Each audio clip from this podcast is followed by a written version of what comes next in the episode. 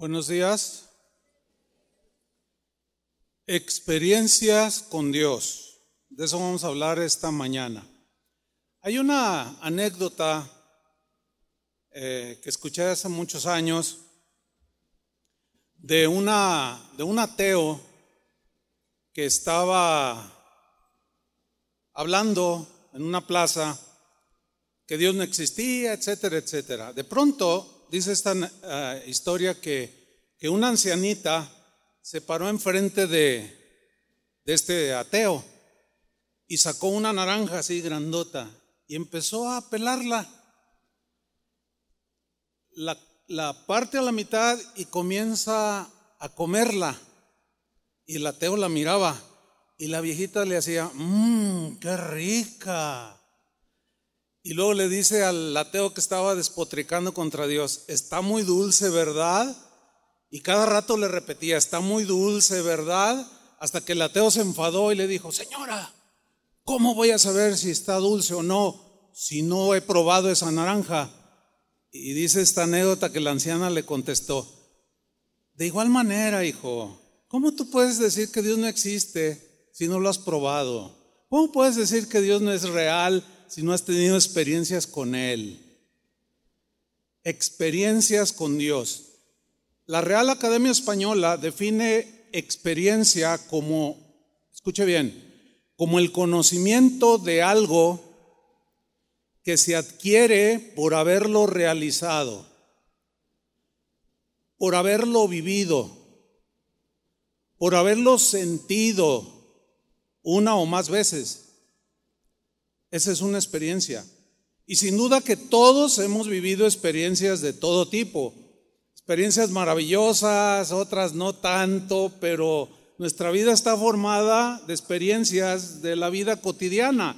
Por ejemplo, fíjese, yo tuve una experiencia con la creación de Dios extraordinaria. Allá en la Patagonia hay una, eh, Argentina, hay una parte que se llama, se conoce como el Calafate. Y ahí hay un, existe uno de los eh, glaciares más grandes del mundo, unos hielos enormes. Y me tocó a mí y a mi esposa presenciar una maravilla de la naturaleza. Enfrente de nosotros se desprendió un pedazo de hielo del tamaño de un edificio de 10 pisos. Eso fue una, una experiencia que pocos, según he sabido, han experimentado, que nos haya tocado en el momento que estábamos ahí y ver caer aquello y cómo el mar se... Una, una experiencia con la naturaleza maravillosa. Yo tenía 14 años en 1970 cuando se celebró un mundial de fútbol aquí en México. Yo tuve la experiencia de ver jugar en el Estadio Jalisco a Pelé, jugador que para muchos es el, ha sido y será el mejor jugador del mundo. A mí me tocó verlo. Yo vi los goles que metió. ¿Cuántos tuvieron esa experiencia? A ver, uno, dos, tres, ya están bien viejitos como yo. Los demás no saben lo que fue ver jugar a Pelé en vivo, pero esa experiencia yo la tuve y algunos otros. Pero una experiencia muy, muy reciente es haber visto al Atlas bicampeón. Esa sí fue una experiencia deportiva extraordinaria, porque todavía no nacía yo cuando ya había resultado campeón.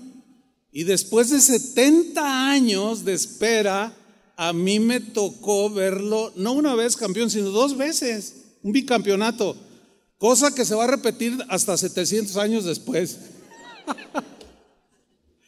Pero esa experiencia nadie me la quita. Nadie. Pero también he tenido experiencias traumáticas, como aquel camión urbano repleto de gente que me atropelló. Y ese camión pasó por encima de mí, así como lo escucha. Pasó encima de mí y no tuve una sola fractura. Esa fue una experiencia, pues tengo las señales de cicatrices, pero esa experiencia no la olvido porque yo todavía no era cristiano. Yo tenía como 17 años cuando esto me pasó. O como aquella corriente marina que me arrastró como dos kilómetros y yo sentí que mi vida peligró y nunca se me olvidó. Dios me volvió a salvar de ahí. Yo sé lo que es ser arrastrado por una corriente en el mar y yo le tengo mucho respeto al mar. Yo sé bucearse, o sea, este, no soy experto así eh, marino, ¿no? Pero, pero tengo experiencias con el mar, pero mis respetos y jamás se me olvidará esa experiencia que yo tuve. Bueno, todas estas experiencias son de la vida natural cotidiana. Sin embargo, hay otro tipo de experiencias que son las que nosotros llamamos de tipo espiritual. ¿Sí? Por ejemplo, cuando yo conocí a Cristo, nunca se me olvidará, fue un jueves 2 de noviembre de 1976.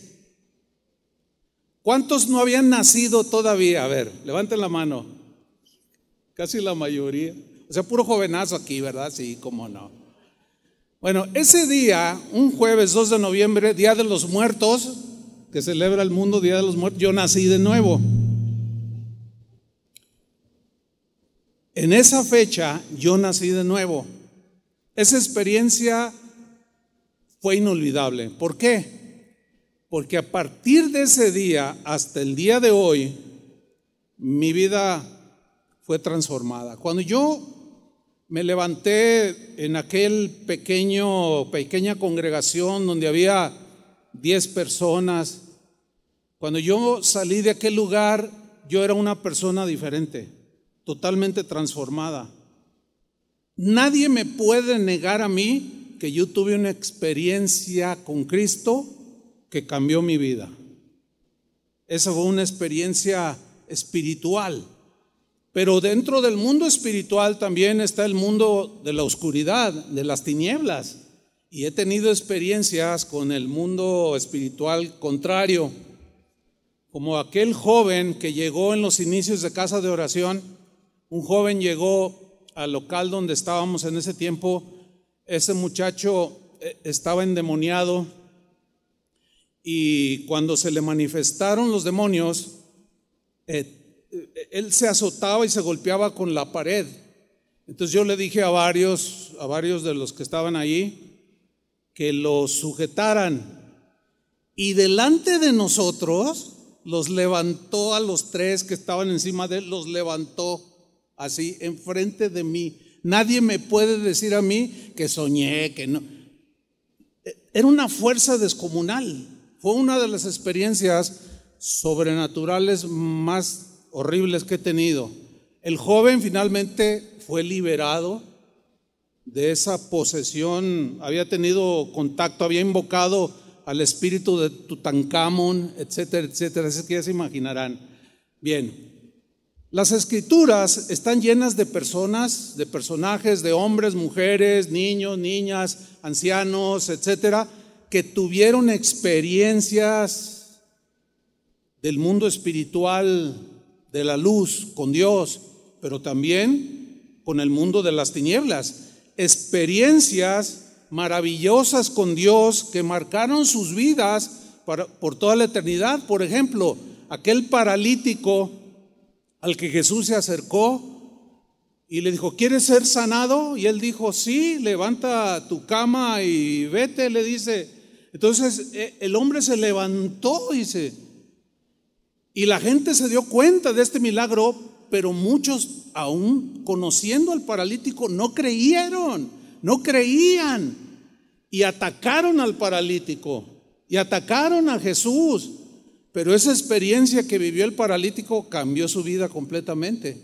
O como aquel ciego, aquel hombre que nació ciego, que está registrado en el Evangelio de Juan en el capítulo 9, que Jesús se acercó a él y dice, fíjense lo que hizo. Dice que escupió en la tierra, hizo lodo. Piensa la manera como él obró. Hizo lodo, se lo untó en los ojos y le dijo, ve y lávate al estanque llamado Siloé. Y aquel, aquel fue, lo llevaron y se lavó y recobra la vista, un milagro extraordinario. Y dice la Biblia que empezaron a atacar a Jesús, que por qué había hecho eso. Y algunos decían, oye, este no es el que mendigaba, el que estaba ciego. Sí, es él. Y otros decían, no, no es. Y se generó una controversia.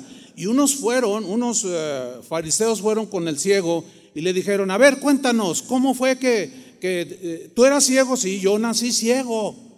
A ver, cuéntanos, ¿quién te sanó? No, pues un tal Jesús llegó, hizo esto y lo otro. no, mentira, mentira, ese es un endemoniado. Y empezaron a atacar a Jesús. Y algunos le dijeron, se me hace que tú no estabas ciego. Y él dijo, yo nací ciego. Van con los papás de este, de este hombre que había sido ciego y le, y le dicen, ¿tu hijo nació ciego? Y ellos por temor a que los expulsaran dijeron, eh, miren, él ya está grandecito, pregúntenle a él. Entonces llegan con el ciego otra vez. A ver, cuéntanos otra vez. Otra vez, ya les conté. Un hombre así, así, así. No, ese hombre es un pecador. Y el ciego responde, miren, yo no sé si ese hombre que me sanó es, es pecador o no. Lo único que sé, lo único que experimenté y viví es que yo nací ciego y ahora veo. Lo demás no me importa. Qué experiencia, ¿no? Un hombre que se conoce en la escritura, en el Evangelio, como el Gadareno, que estaba posesionado de una legión de demonios. Una legión equivalía entre 4.000 a 600, entre 4.000 a 6.000 soldados, pero en este caso eran demonios. Dice, dice la Biblia que este hombre, eh, los demonios lo martirizaban, todo su cuerpo estaba eh, eh, marcado por las cicatrices de las heridas que le provocaban y rompía las cadenas. Era una cosa espantosa, pero un día se encontró con Jesús y Jesús sacó toda esa legión de demonios. Y cuando él vuelve en sí y es liberado, él, andaba desnudo totalmente y ahora lo encuentran vestido y siguiendo a Jesús. Esa experiencia ese hombre la vivió, lo mismo que el ciego, lo mismo que el paralítico. El apóstol Pablo mismo nos cuenta una experiencia sobrenatural que tuvo cuando él nos narra en una de sus cartas que él fue arrebatado al tercer cielo, donde oyó y vio cosas que le fue prohibido decir, porque pues no las íbamos a comprender. Si fue fuera del cuerpo o, en el cuerpo, no lo sé, dice, solo sé que yo fui arrebatado al paraíso de Dios. Esa fue una experiencia de él. Ahora bien, hay un conocimiento de Dios que es puramente intelectual. Es un conocimiento que se adquiere a través del estudio teológico, del estudio de libros, de los académicos, es un conocimiento de Dios adquirido por la lectura de las escrituras. ¿Ok? Este conocimiento adquirido es importante. ¿Está de acuerdo con eso? Es importante leer, estudiar. Pero en muchos casos, en muchos casos, en algunas personas, solo se queda en un puro conocimiento intelectual, sin experiencias palpables con Dios, ¿sí? sin vivencias transformadoras, y se queda en un puro conocimiento intelectual. Este tipo de conocimiento solamente intelectual, sin experiencias, sin, sin vivencias, pueden llegar a congelar el corazón de la persona. Puede tener un montón de conocimiento de Dios, pero si no tiene vivencias, algo sucede. Se congela su corazón. El puro conocimiento intelectual no logra encender el fervor hacia Dios. No logra encender un amor ferviente hacia Dios. No lo enciende. Un conocimiento puramente intelectual vuelve fría a la persona, conoce mucho de Dios, pero este tipo de, casos suele ser producir en las personas indiferencia hacia Dios mismo e indiferencia hacia los demás y pueden tener un conocimiento de Dios tremendo. Sin embargo, son fríos e indiferentes. Así como el sacerdote de la parábola del buen samaritano, ¿se acuerda que estaba ahí tirado y pasó el sacerdote y lo vio y pasó de largo y lo mismo un levita? O sea, totalmente indiferentes, sin fervor, sin amor a Dios ni al prójimo. Pero era un sacerdote que tenía un conocimiento hasta donde se alcanza a ver puramente intelectual. Y eso les pasa a muchos cristianos, fíjense.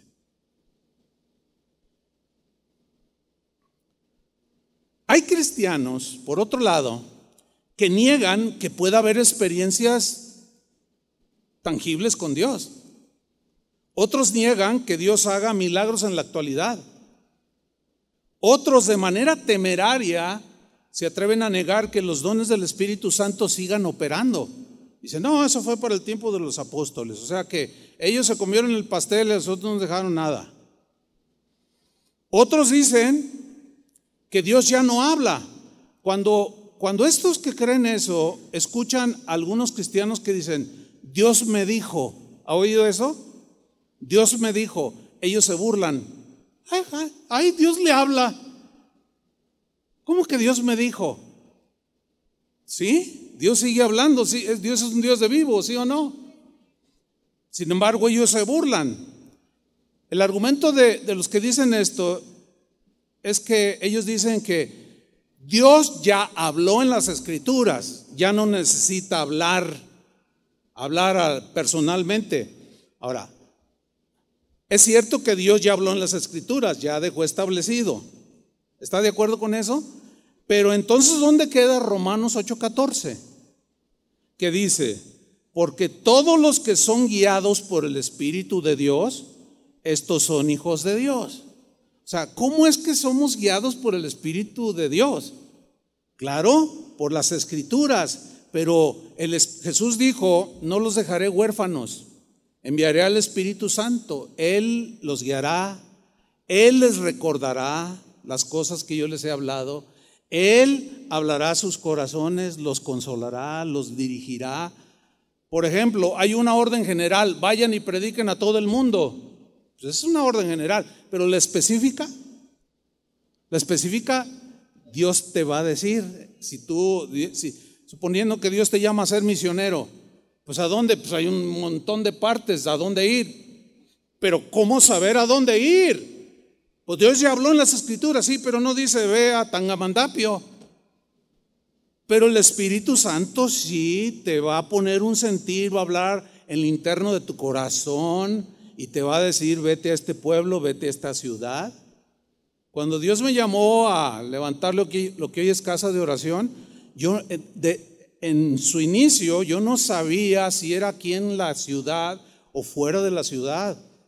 Yo tenía un sentir personal de ir a mi, la tierra donde nací, San Luis Potosí, pero el Señor me dijo, no, es aquí en Guadalajara. Dios me habló. Por supuesto que Dios me habló. Negar eso de que Dios sigue hablando hoy en una guía del Espíritu Santo es muy temerario, es muy agresivo en contra del mismo Espíritu. Bueno, esto ha provocado que algunos cristianos minimicen las experiencias con Dios. Algunos desprecian las experiencias, las vivencias con Dios, argumentando que no son importantes, que lo importante es la palabra de Dios. Escuchen bien, por supuesto que la palabra de Dios es lo más importante. O sea, dicen una verdad a medias. Por supuesto que la palabra de Dios es lo más importante. ¿Por qué? Porque sin ella no hay fundamentos de nuestra fe en Cristo. ¿Está de acuerdo? Sin la palabra de Dios, ¿de dónde nos, nosotros fundamentamos para vivir el cristianismo? Entonces, lo más importante es la palabra de Dios. Sin embargo, las escrituras están llenas por todos lados de personajes que tuvieron experiencias y, vivencias con Dios. Vivencias que tocaron sus corazones, transformaron sus vidas. ¿Cuál es el equilibrio? Porque los extremos son malos.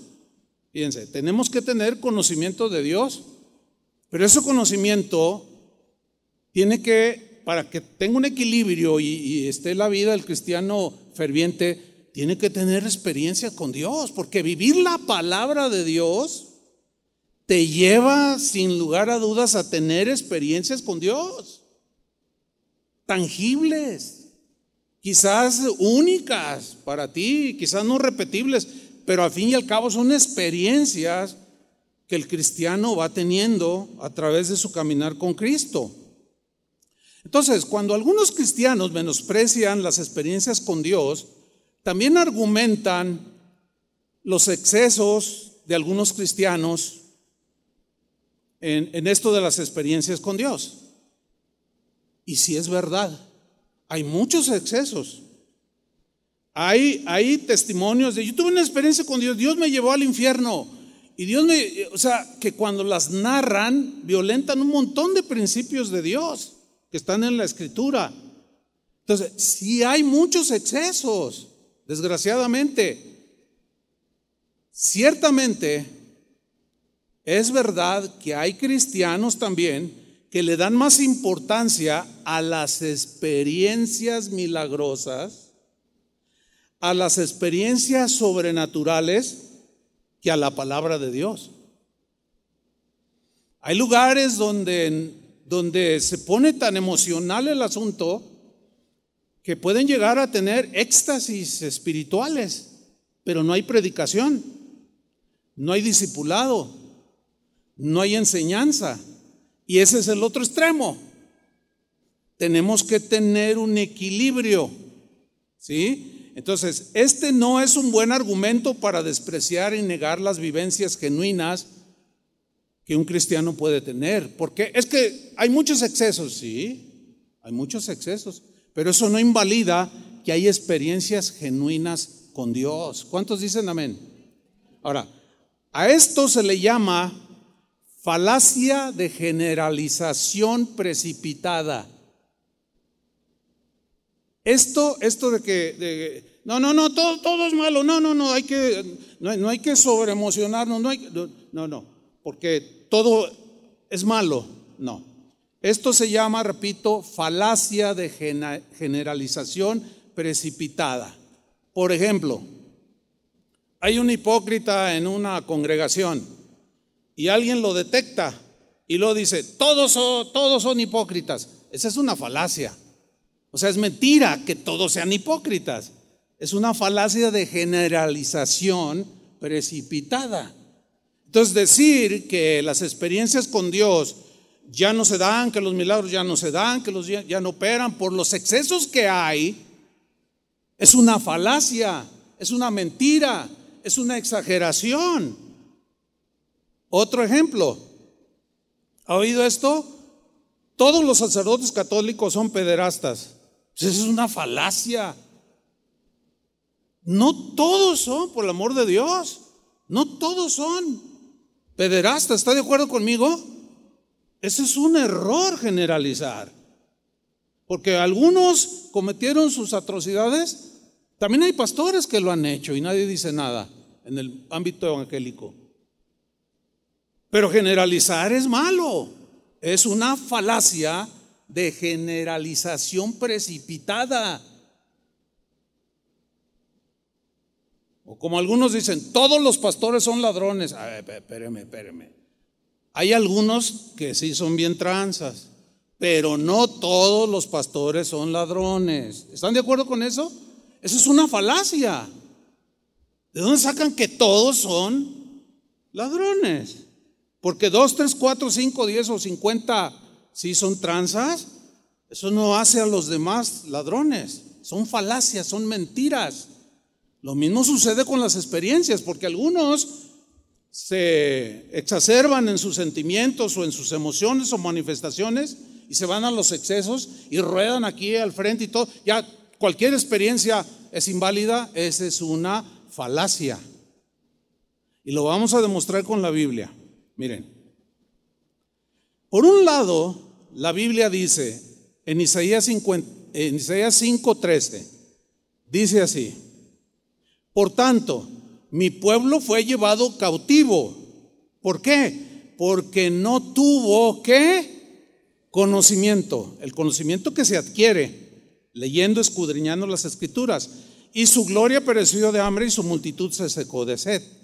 Eso dice por un lado, mi pueblo fue llevado cautivo, no son libres, no tienen el gozo, porque no conocen la palabra de Dios. No hay conocimiento. Pero por otro lado, también dice lo siguiente, Jeremías 9:23, así dijo Jehová. ¿Quién dijo? Dios. ¿Qué dijo Dios? No se alabe el sabio en su sabiduría, ni en su valentía se alabe el valiente, ni el rico se alabe en sus riquezas, mas alabes en esto el que se hubiere de alabar, en entenderme y conocerme entenderme y conocerme. Dos cosas. Entenderme y conocerme que yo soy Jehová, que yo soy Dios, que hago misericordia, hago juicio, hago justicia en la tierra porque estas cosas quiero, dice Dios. Ok, vemos aquí dos verbos, el verbo entender y el verbo conocer. Muy bien, el verbo entender Aquí en este pasaje viene del hebreo sakal. Sakal significa o tiene la idea de adquirir entendimiento a través de la palabra de Dios. ¿Cómo yo puedo entender por qué Dios hace esto, por qué Dios no lo hace, por qué Dios permite esto, por qué a algunos les pasa esto, por qué a veces suceden ciertas cosas? etcétera, etcétera. La única manera en que yo puedo entender a Dios es a través de su palabra. Cuando lo dice, la única manera en que yo puedo entender qué es lo que Dios aprueba y qué desaprueba es por la palabra de Dios. Pero ese es el conocimiento adquirido. En Proverbios 16, 20 dice, el entendido en la palabra hallará el bien. ¿El qué? El entendido. Es el mismo, es el mismo, es la misma palabra sacal. El entendido en la palabra hallará el bien, claro, porque la escudriña, la lee y adquiere el conocimiento y entiende cómo es Dios, Claro, no en toda su dimensión porque eso es imposible, pero una buena medida sabemos por qué Dios contesta oraciones, a veces no las contesta, por qué a veces permite que, te enfermes, por qué a veces te sana, etcétera, etcétera, etcétera, que hemos hablado mucho de eso. Bien, el otro verbo que encontramos ahí en Jeremías, el, el primero fue entender, el segundo es conocer. Y conocer aquí es muy interesante porque viene de una palabra yadá, que es una de las palabras que se traducen por alabanza. Sin embargo, esta palabra tiene múltiples significados y tiene eh, dos acepciones muy interesantes. Esta palabra conocer, que viene de yada del hebreo. Dos acepciones. Uno, conocer significa saber.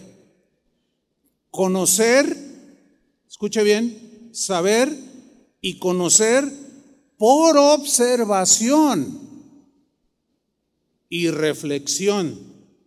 O sea, usted observa, ah, ya conoce, usted ve el cielo, ah, va a llover, procesa, ya viene la lluvia y te apresuras. Ese es un conocimiento que se adquiere por observar y reflexionar. La segunda excepción, sígame con atención, conocer aquí es saber, conocer por experiencia palpable, qué interesante, lo que Dios, que Dios hizo algo, es conocer por experiencia por vivencia que Dios hizo algo. Es la experiencia de saber que Dios estaba allí conmigo en ese momento. Es la experiencia de saber que Dios me sanó de manera milagrosa. Él estaba ahí, Él me tocó. Yo lo experimenté como el ciego o como el paralítico. Fue, fue Dios, esa, esa experiencia de saber que Dios me suplió para comer yo y mi familia cuando no tenía nada y que de manera milagrosa llegó la provisión y tú sabes que fue Dios. ¿Saben de lo que estoy hablando? Yo sé que sí, porque han tenido experiencias con Dios. O cuando Dios te libró de manera milagrosa, cuando debiste de haber muerto, pero Dios estaba allí y tú sentiste su presencia y su mano y te libró, etcétera, etcétera, etcétera. Ahora, un ejemplo que ilustra perfectamente lo antes dicho de conocimiento, de entendimiento por ver, reflexionar, pero luego por la experiencia. Lo encontramos en la vida de Moisés. Vamos a Éxodo capítulo 3, versículo 2. Siga la lectura con mucha atención. Dice así. Y se le apareció a Moisés el ángel de Jehová. Ya, ya, ya, eso ya es una experiencia, ¿no? Se le apareció una llama de fuego en medio de una zarza. Y él miró, ahí está, él miró, vio de lejos, vio, y vio que la zarza ardía en fuego, él la vio, no fue una ilusión, y la zarza no se consumía. Entonces Moisés dijo, iré yo ahora y veré. Quiero saber, quiero investigar esta, esto que estoy viendo. Quiero saber por qué causa la zarza no se quema. Hay algo extraño allí que no puedo explicar, pero voy a ir a ver. Versículo 4. Viendo Jehová que él iba a ver, lo llamó Dios de en medio de la zarza y le habló y le dijo, Moisés, Moisés. Y él dijo, heme aquí. Ahí está una experiencia de un hombre al que Dios mencionó su nombre. Moisés, Moisés. Aquí estoy, heme aquí. Ahora, él no veía nada, pero oyó la voz y sabía que era Dios. Versículo 5. Y dijo, Dios le dijo, no te acerques Quita tu calzado de tus pies, porque el lugar en que tú estás, tierra santa es. Y dijo, yo soy el Dios de tu padre, soy el Dios de Abraham, de Isaac y Dios de Jacob. Entonces Moisés cubrió su rostro porque tuvo miedo de mirar a Dios. Mira hermano, ¿quién le va a quitar a Moisés esta experiencia? Sin embargo, muchos que leen y se dicen cristianos, Dicen que es alegórico, que no fue real. ¿Usted qué cree? ¿Que fue alegórico? ¿Que es así medio fabuloso lo que está contando? Claro, porque usted no lo vivió. Pero la Biblia en otras partes dice que Dios le habló a Moisés en la montaña, sin lugar a dudas. Yo me acuerdo antes de ser cristiano, entré, a, entré a, un, a un bar con unos amigos para tomar.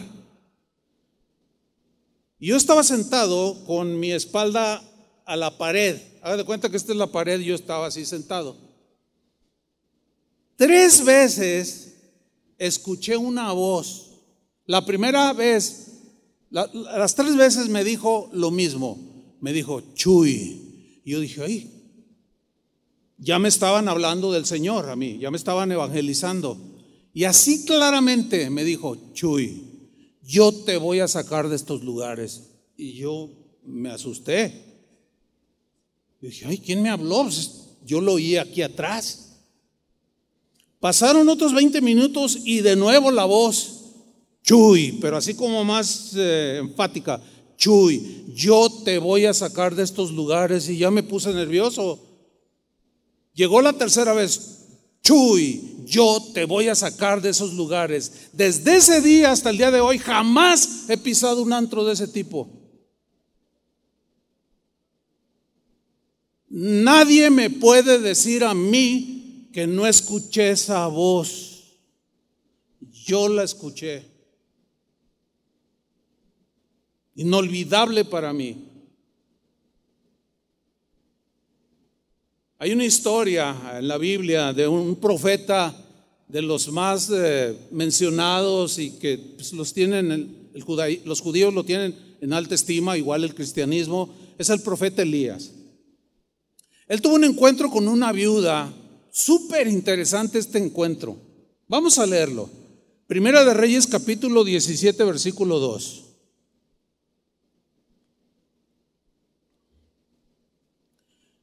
Y vino a él, o sea, a Elías, palabra de Dios. O sea, Dios le habló diciendo, apártate de aquí y vuélvete al oriente y escóndete en el arroyo de Kerit que está frente al Jordán. Miren lo que le dijo. Dios le habló y le dijo, beberás del arroyo. Y yo he mandado a los cuervos que te den allí de comer. Ay, ay, ay, ¿cuáles son los cuervos? Le llevaron su hamburguesa. Sí, no sé, incrédulo. Yo le puedo contar 20 mil testimonios de eso y quizás hasta algunos hasta se escucharían exagerados. Pero esas experiencias, ¿quién me las quita? Lo mismo que tus experiencias con Dios.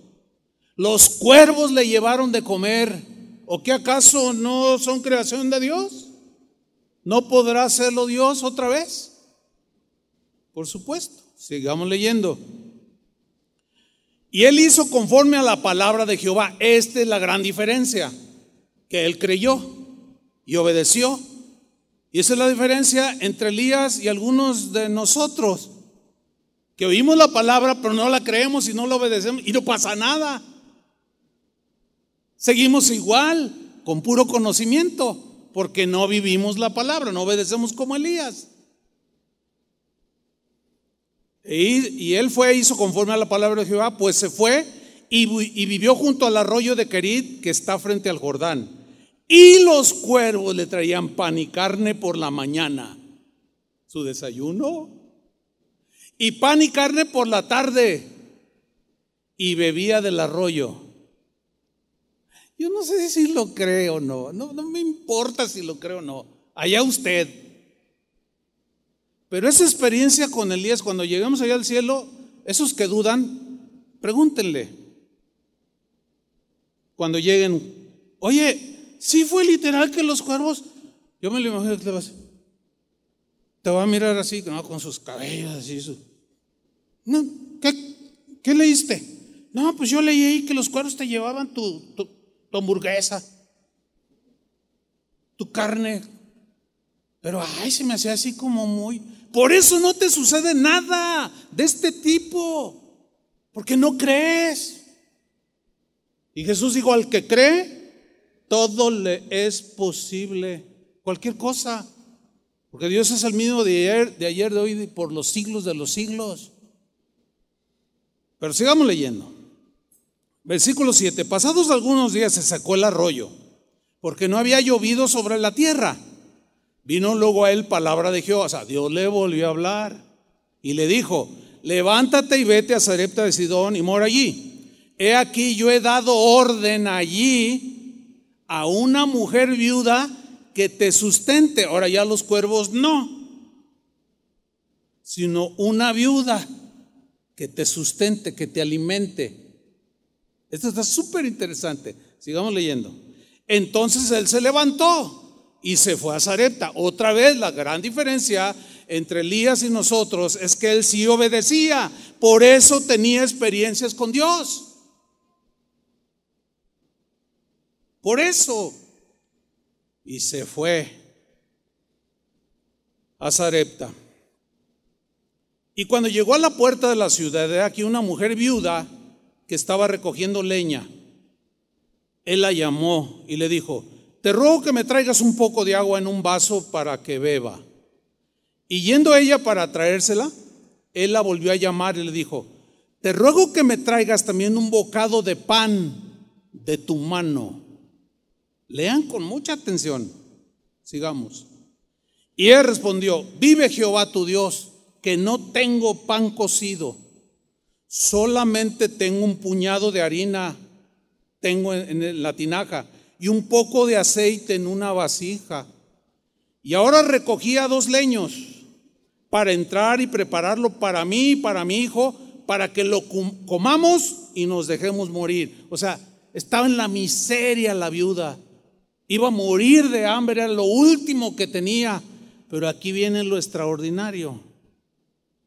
Que para muchos el día de hoy equivaldría a un superabuso, que sí los hay desgraciadamente. Y por eso algunos anulan y evitan que tú tengas experiencias con Dios por los abusos. Pero no hay que generalizar. Hay que obedecer y creer. ¿Qué sucedió? Elías le dijo, versículo 13, no tengas temor, ve, haz como has dicho, o sea, prepara todo, haz como has dicho, pero aquí viene el abuso, entre comillas.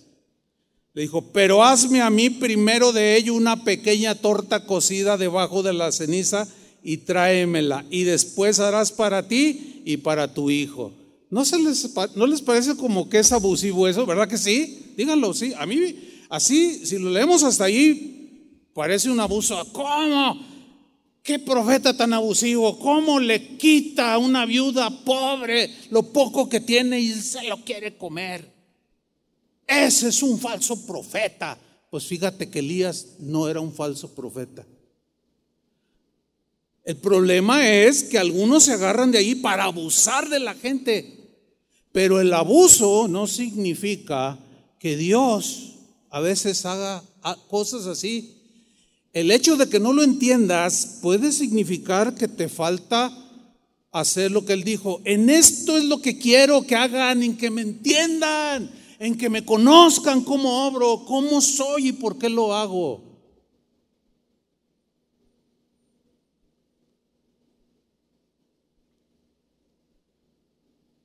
Versículo 14. Aquí viene algo que nos aclara, un supuesto abuso. Porque Jehová, el Dios de Israel, ha dicho así. Por eso lo hizo. Porque Jehová me dijo lo que él va a hacer. La harina de la tinaja no escaseará, ni el aceite de la vasija disminuirá hasta el día en que Jehová haga llover sobre la faz de la tierra. Y aquí está la gran diferencia entre Elías y nosotros, y entre la viuda y nosotros. La diferencia es la obediencia. Ella entonces fue e hizo como le dijo Elías.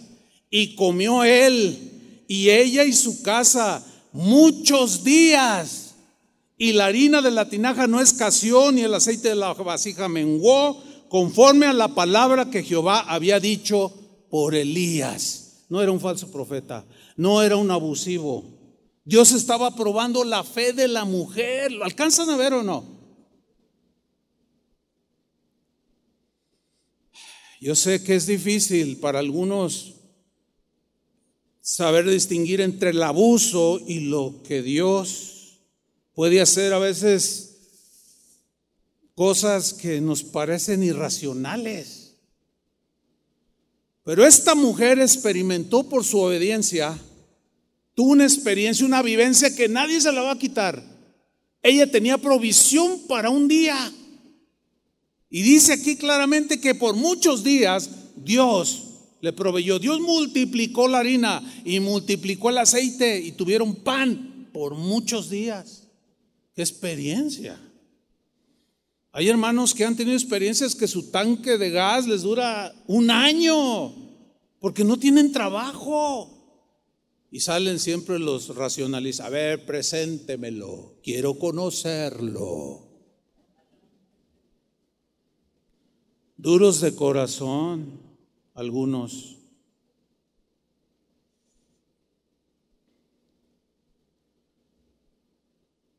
Cuando yo me convertí aquel 2 de noviembre de 1976, un jueves, pasó el viernes, el sábado, viernes, sábado, llegó el domingo y fui a la congregación.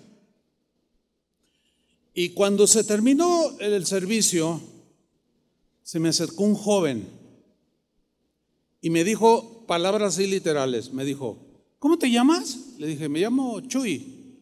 Oye, Chuy, me dice, eh, ¿sabes que la Biblia habla de que el Señor te puede llenar del Espíritu Santo y te puede dar dones del Espíritu?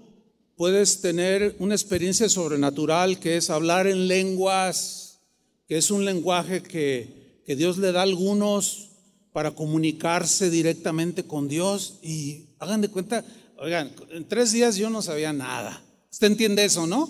Yo nunca había leído nada de los dones, nunca había leído nada del Espíritu Santo. Aunque leí mucho, pero no entendí nada, esa es la verdad. Y no, no, ah, yo le dije, ah, y dice, ¿no quieres recibir el Espíritu de Dios y que te dé de sus dones?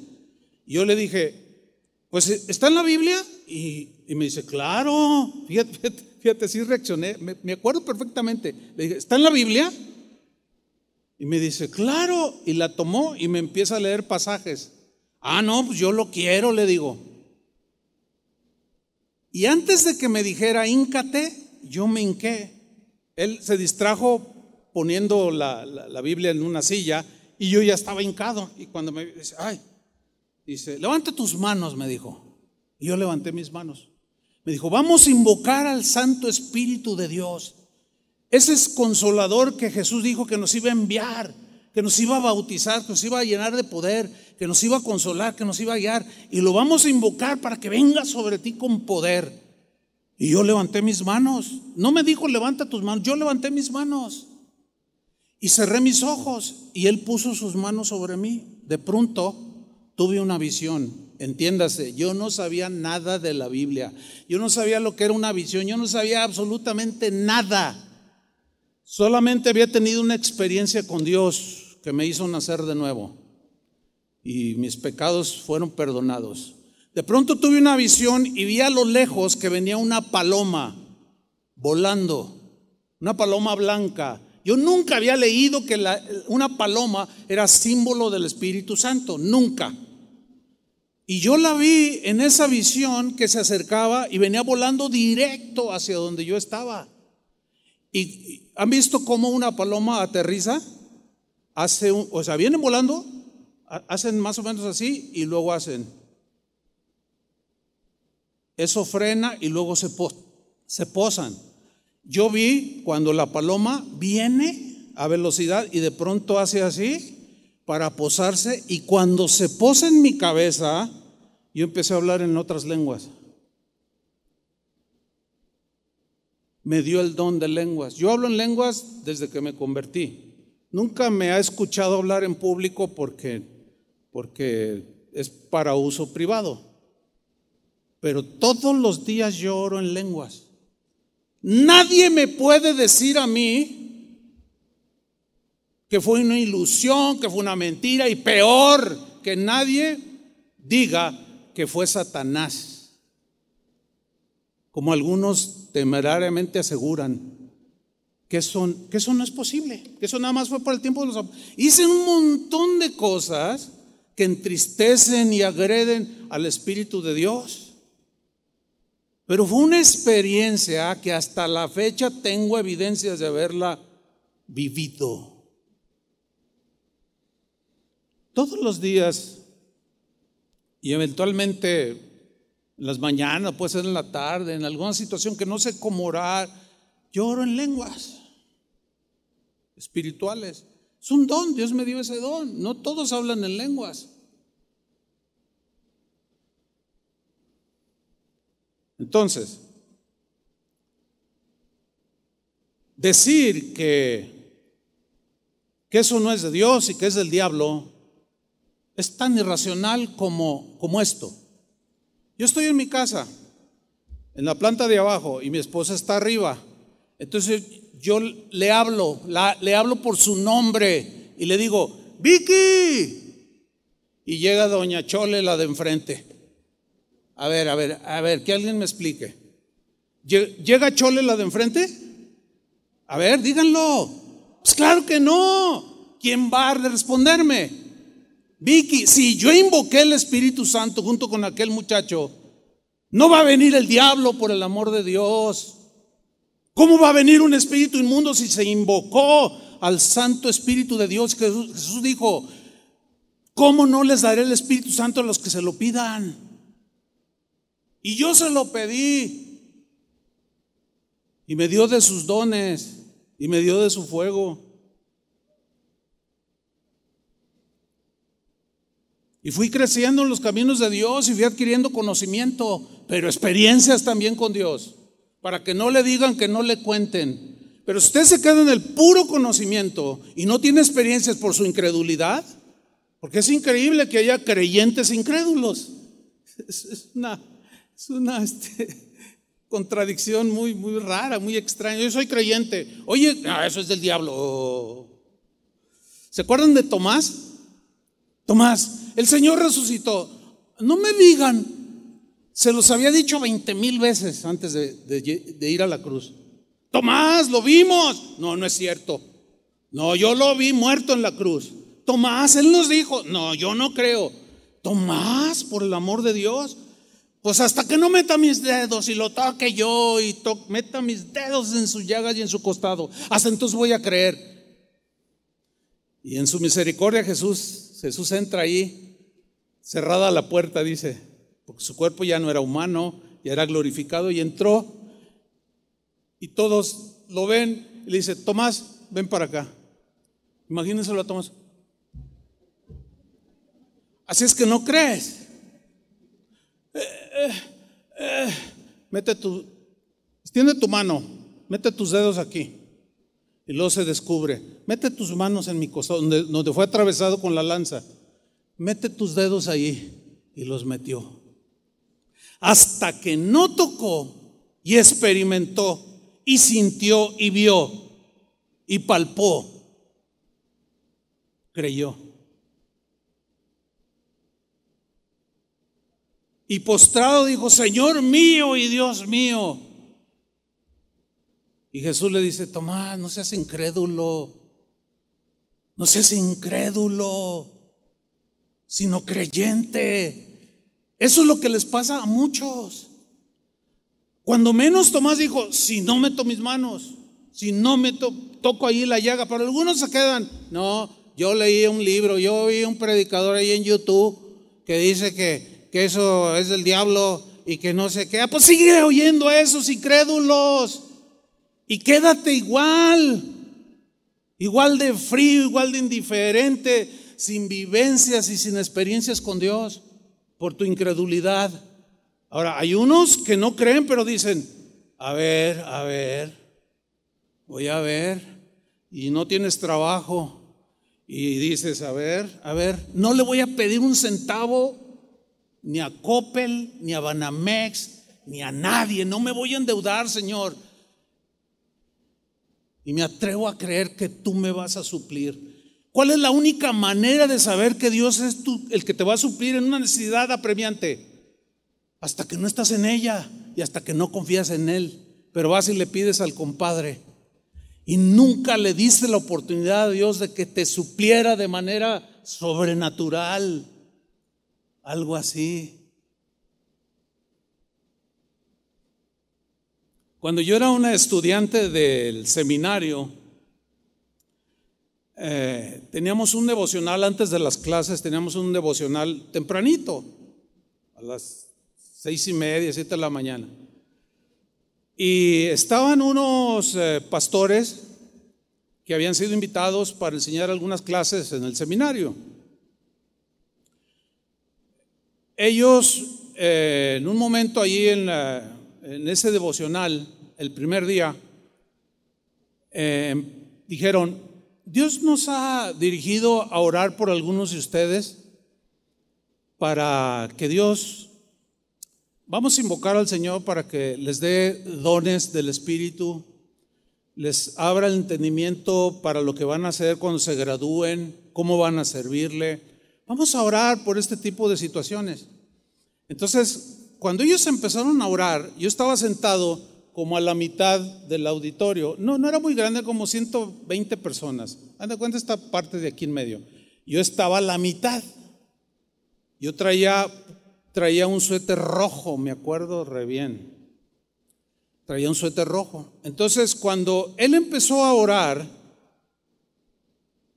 ahora, parece, a esas alturas yo ya había adquirido cierto conocimiento por los estudios teológicos, ¿no? Y ellos empezaron a hablar y de pronto dentro de mí yo dije, no, se me hace que, no, no, no, esto está medio exagerado. No, yo no creo eso. Por cosas que estaban diciendo, que no viene al caso ahorita decir. Total, yo estaba dudando. Y empezó a orar. Empezaron a orar por los estudiantes. De pronto, el pastor, a ellos los estaban traduciendo al español porque eran americanos. De pronto, el pastor se me queda viendo así a la mitad y se me queda viendo así. Y yo lo veo que me está viendo a mí. Entonces yo le hago así. Y me dice, no, no, es, te estoy viendo a ti, me dijo. Tú, tú, el del suéter rojo. O sea, era inconfundible. suéter rojo. Todo el mundo lo ve. No, no, no, no, no voltees. es contigo, el del suéter rojo, me dijo. Yo, ¿yo? Dice, sí, tú. Y le hace, haz esto. Así te dice el Señor. ¿Y saben qué me dijo? Tú estás diciendo en tu corazón, no creo, yo dudo. Todo lo que yo estaba pensando, me lo estaba diciendo este gringo. ¿Cómo? ¿Cómo? ¿De dónde salió eso? Me estaba, me estaba desnudando totalmente Dios. Me dice, mira, el Señor me dijo que te dijera esto, o el Señor te dice, quiero que seas creyente y no incrédulo, y te voy a demostrar hoy mi poder, dijo. Dios no es ningún exhibicionista, pero en este momento Dios te va a dar una muestra de su poder y te va a tocar. Y cuando Él hizo así, hermanos, Hagan de cuenta que alguien me golpeó aquí en el pecho, así, y boté hasta atrás. No caí encima de nadie. Y caí boca arriba. Y yo estaba asustadísimo. ¿Quién me golpeó? ¿Quién me pegó? Pero eso no fue todo. Eso no fue lo extraordinario. Lo extraordinario fue que cuando yo estoy boca arriba, cierro mis ojos y le digo, Señor, perdóname, perdóname. Sí creo, sí creo.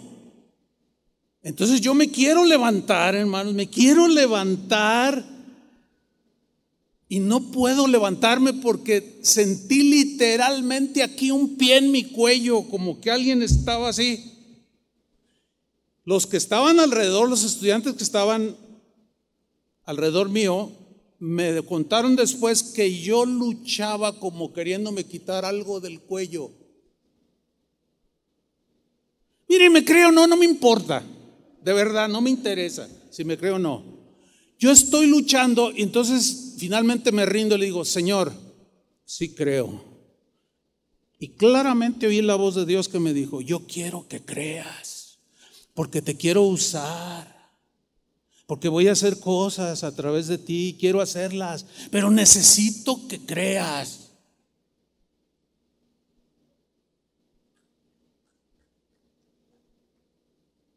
No dudes, me dijo, solo cree. Igual que la viuda, igual que Elías.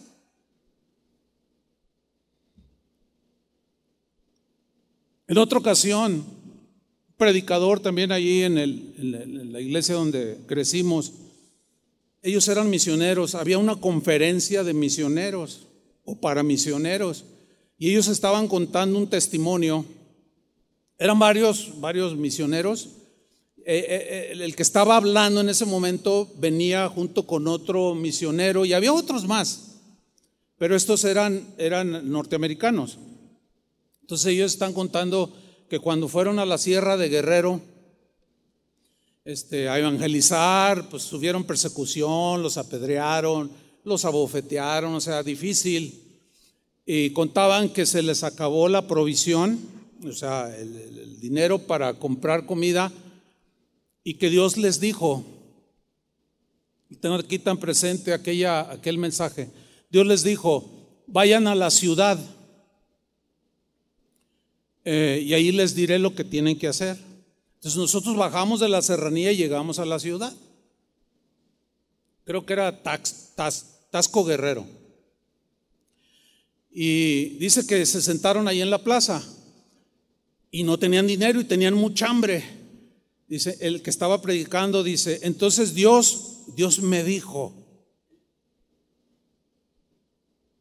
métanse los dos, porque iba con otro compañero que ahí estaba, métanse los dos a ese restaurante que está enfrente y coman todo lo que quieran. Yo me encargo de la cuenta. Yo estoy sentado así como usted oyendo, ¿no?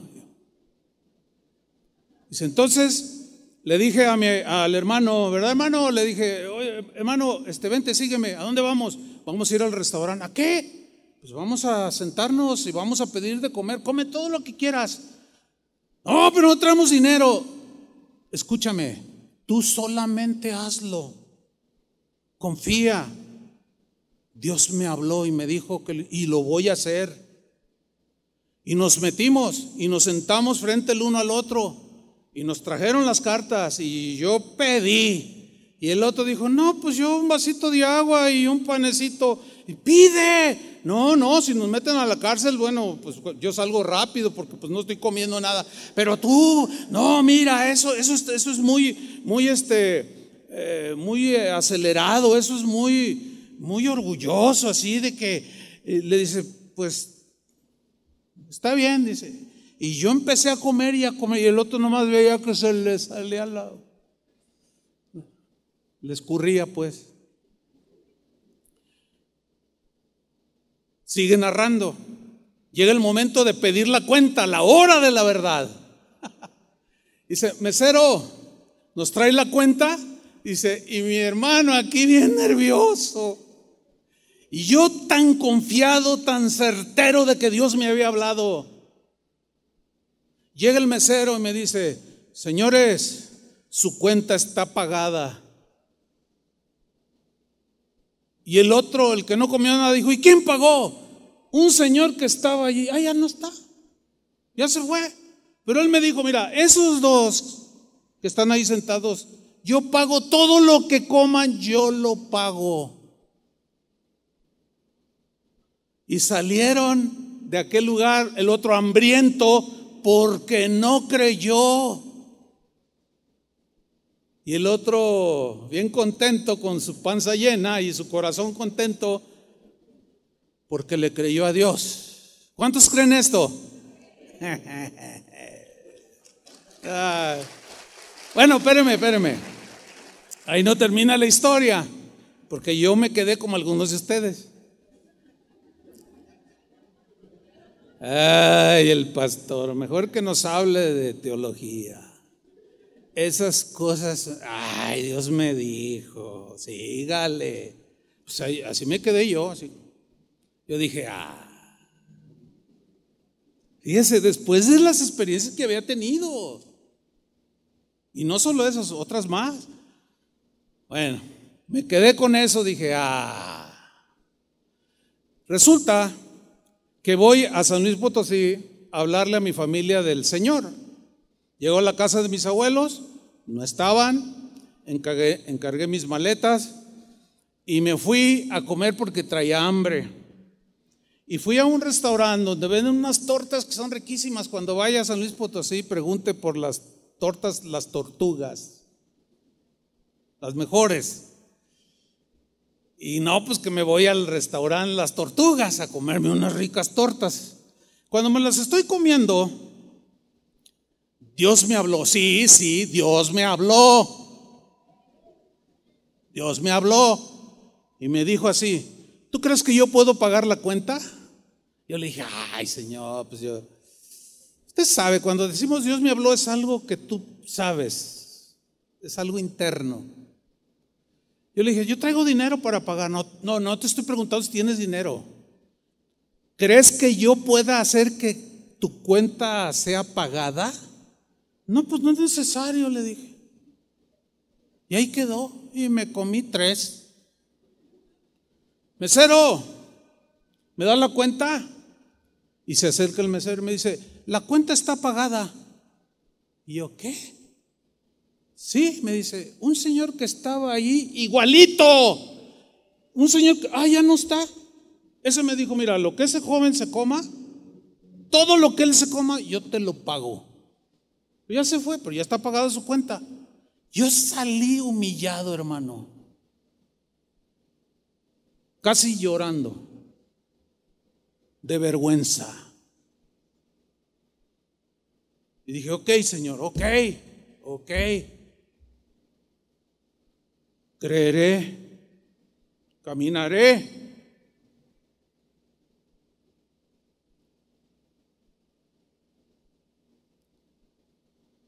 Tendré fe.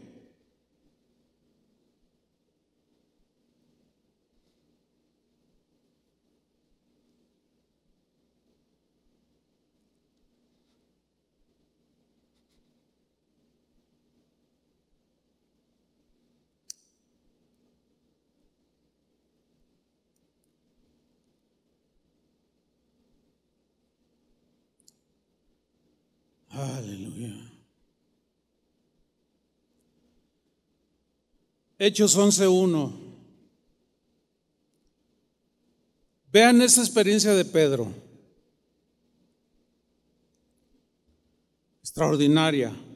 Que si el día de hoy sucediera algo así, que sí sucede, que crearía, causaría mucha polémica. Pues en aquellos que pues conocen mucho de Dios, pero nada más es intelectual. No creen. Hechos 11.1 en la versión al día. Dice, los apóstoles y los hermanos de toda Judea se enteraron que también los gentiles habían recibido la palabra de Dios. Así que cuando Pedro subió a Jerusalén, los defensores de la circuncisión lo criticaron diciendo, entraste en casa de hombres incircuncisos y comiste con ellos. Entonces Pedro comenzó a explicarles paso a paso lo que había sucedido. Sígame con atención, versículo 5. Y cuenta, yo estaba orando en la ciudad de Jope y tuve un éxtasis. Tuve en éxtasis una visión. Vi que el cielo que del cielo descendía algo parecido a una gran sábana que suspendida por las cuatro puntas bajaba hasta donde yo estaba. Me fijé en lo que había en ella y vi cuadrúpedos, fieras, reptiles y aves. Luego oí una voz que me decía, levántate Pedro, mata y come. Y yo repliqué, de ninguna manera, Señor. Jamás ha entrado en mi boca nada impuro o inmundo. Por segunda vez insistió la voz del cielo. Lo que Dios ha purificado, tú no lo llames impuro.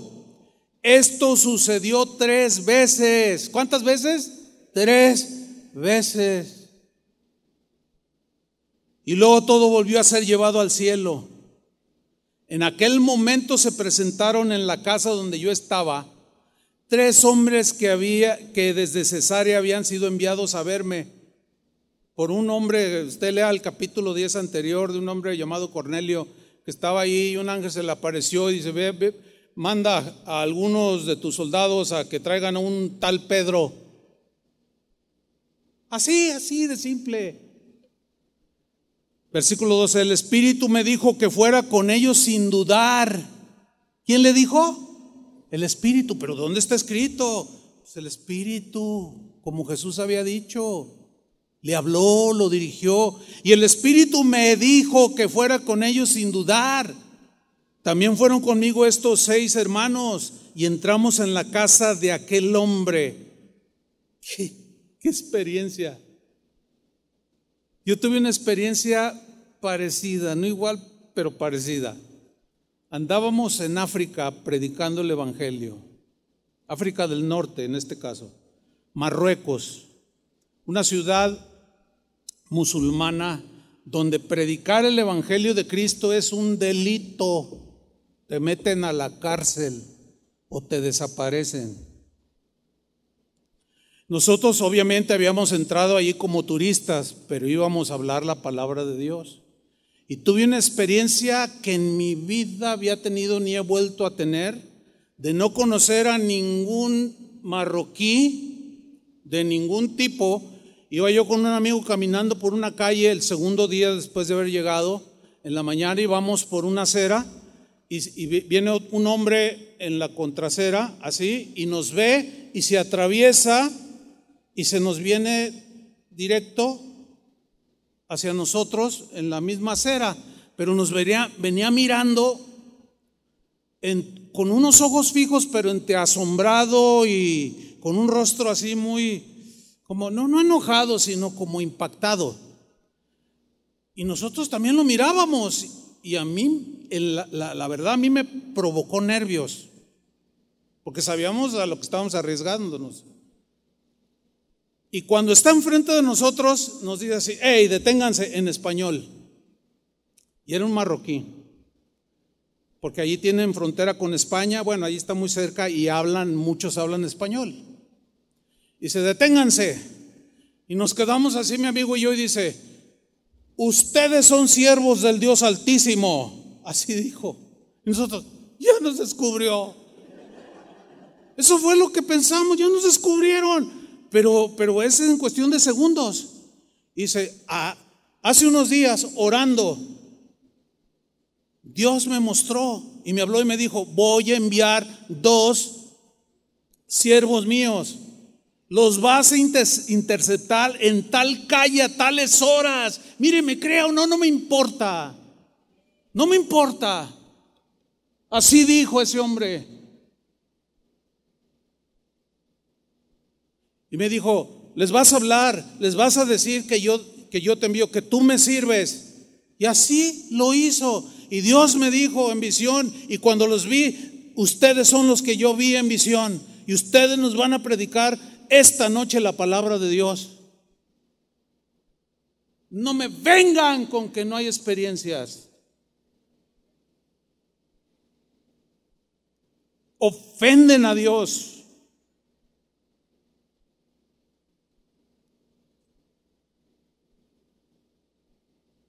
Nadie me puede quitar eso a mí.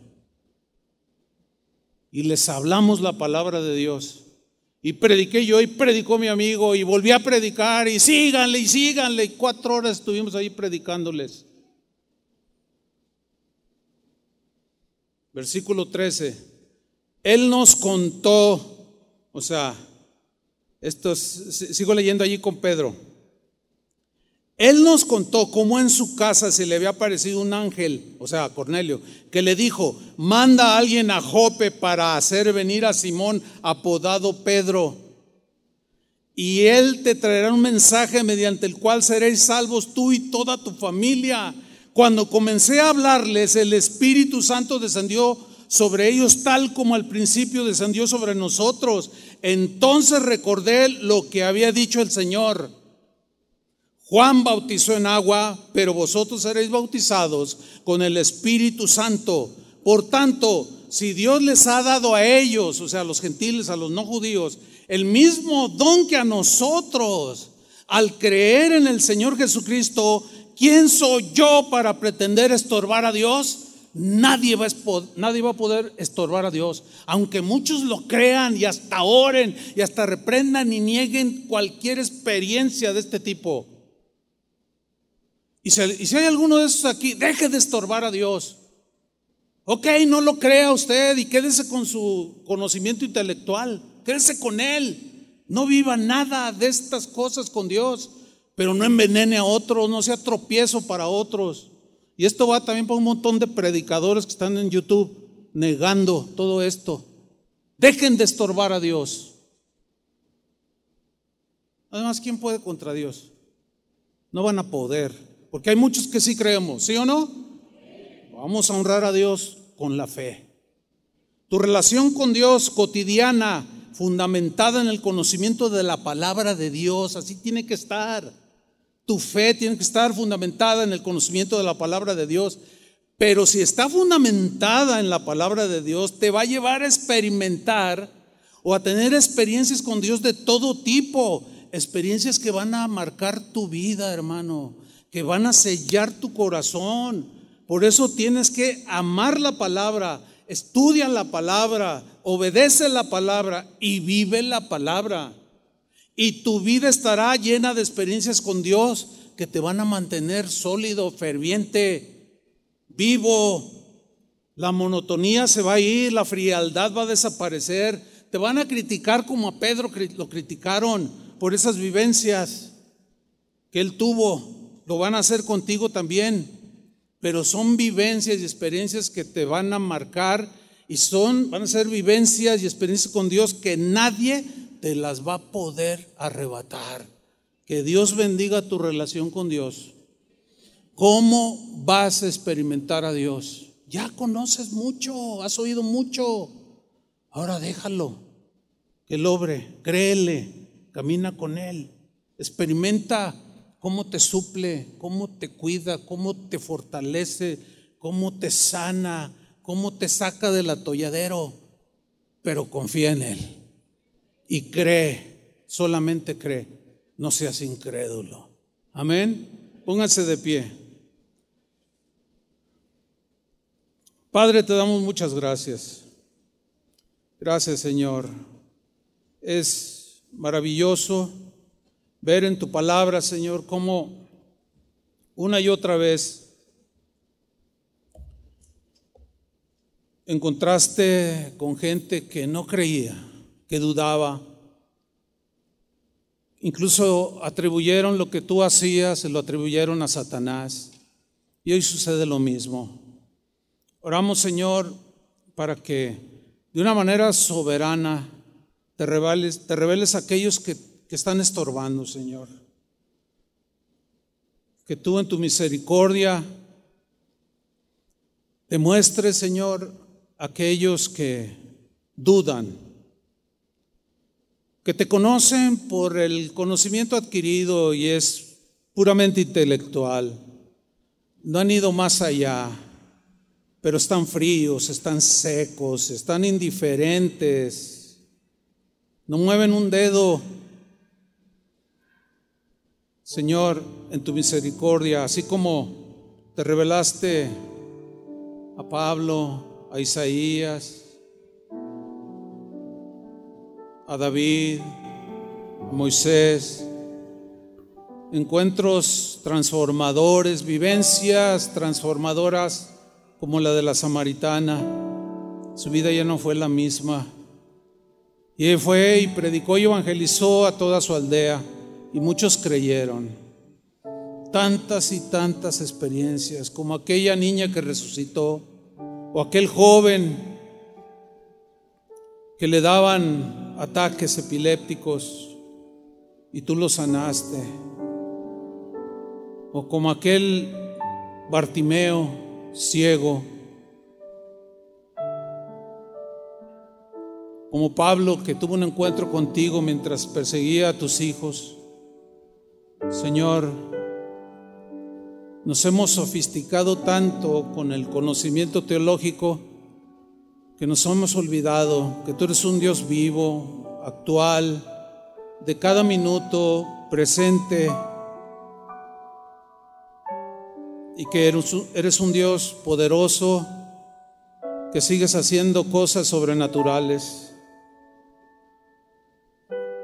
que sigues hablando al corazón de las personas. Sí, creemos que tu palabra ya está establecida ya no hay doctrinas por revelar, pero tú sigues hablando al corazón. Tú sigues diciendo, Señor, ve aquí, ve allá, no vayas para acá, di esto, haz esto. Y tantas cosas, Señor, así como con aquella viuda, con Elías, el mismo Elías. Tantos ejemplos que están ahí en tu palabra, Señor. Padre, que cada uno de los que estemos aquí tengamos nuestras experiencias contigo, porque las experiencias que yo haya tenido en nada benefician a los demás, sino a mí mismo. Han hecho sólida mi fe junto con el conocimiento de tu palabra. Y, y, siempre, cada día es una expectativa de cómo tú vas a obrar en las necesidades, en las situaciones que vivimos cotidianamente. Pero la verdad es que tú quieres que cada uno de tus hijos experimente, experimente, viva, sienta, palpe con su corazón, con sus con su mente, con su alma, con su espíritu, que tú eres un Dios vivo, real, que estás dispuesto a obrar a nuestro favor siempre. En el nombre de Jesucristo.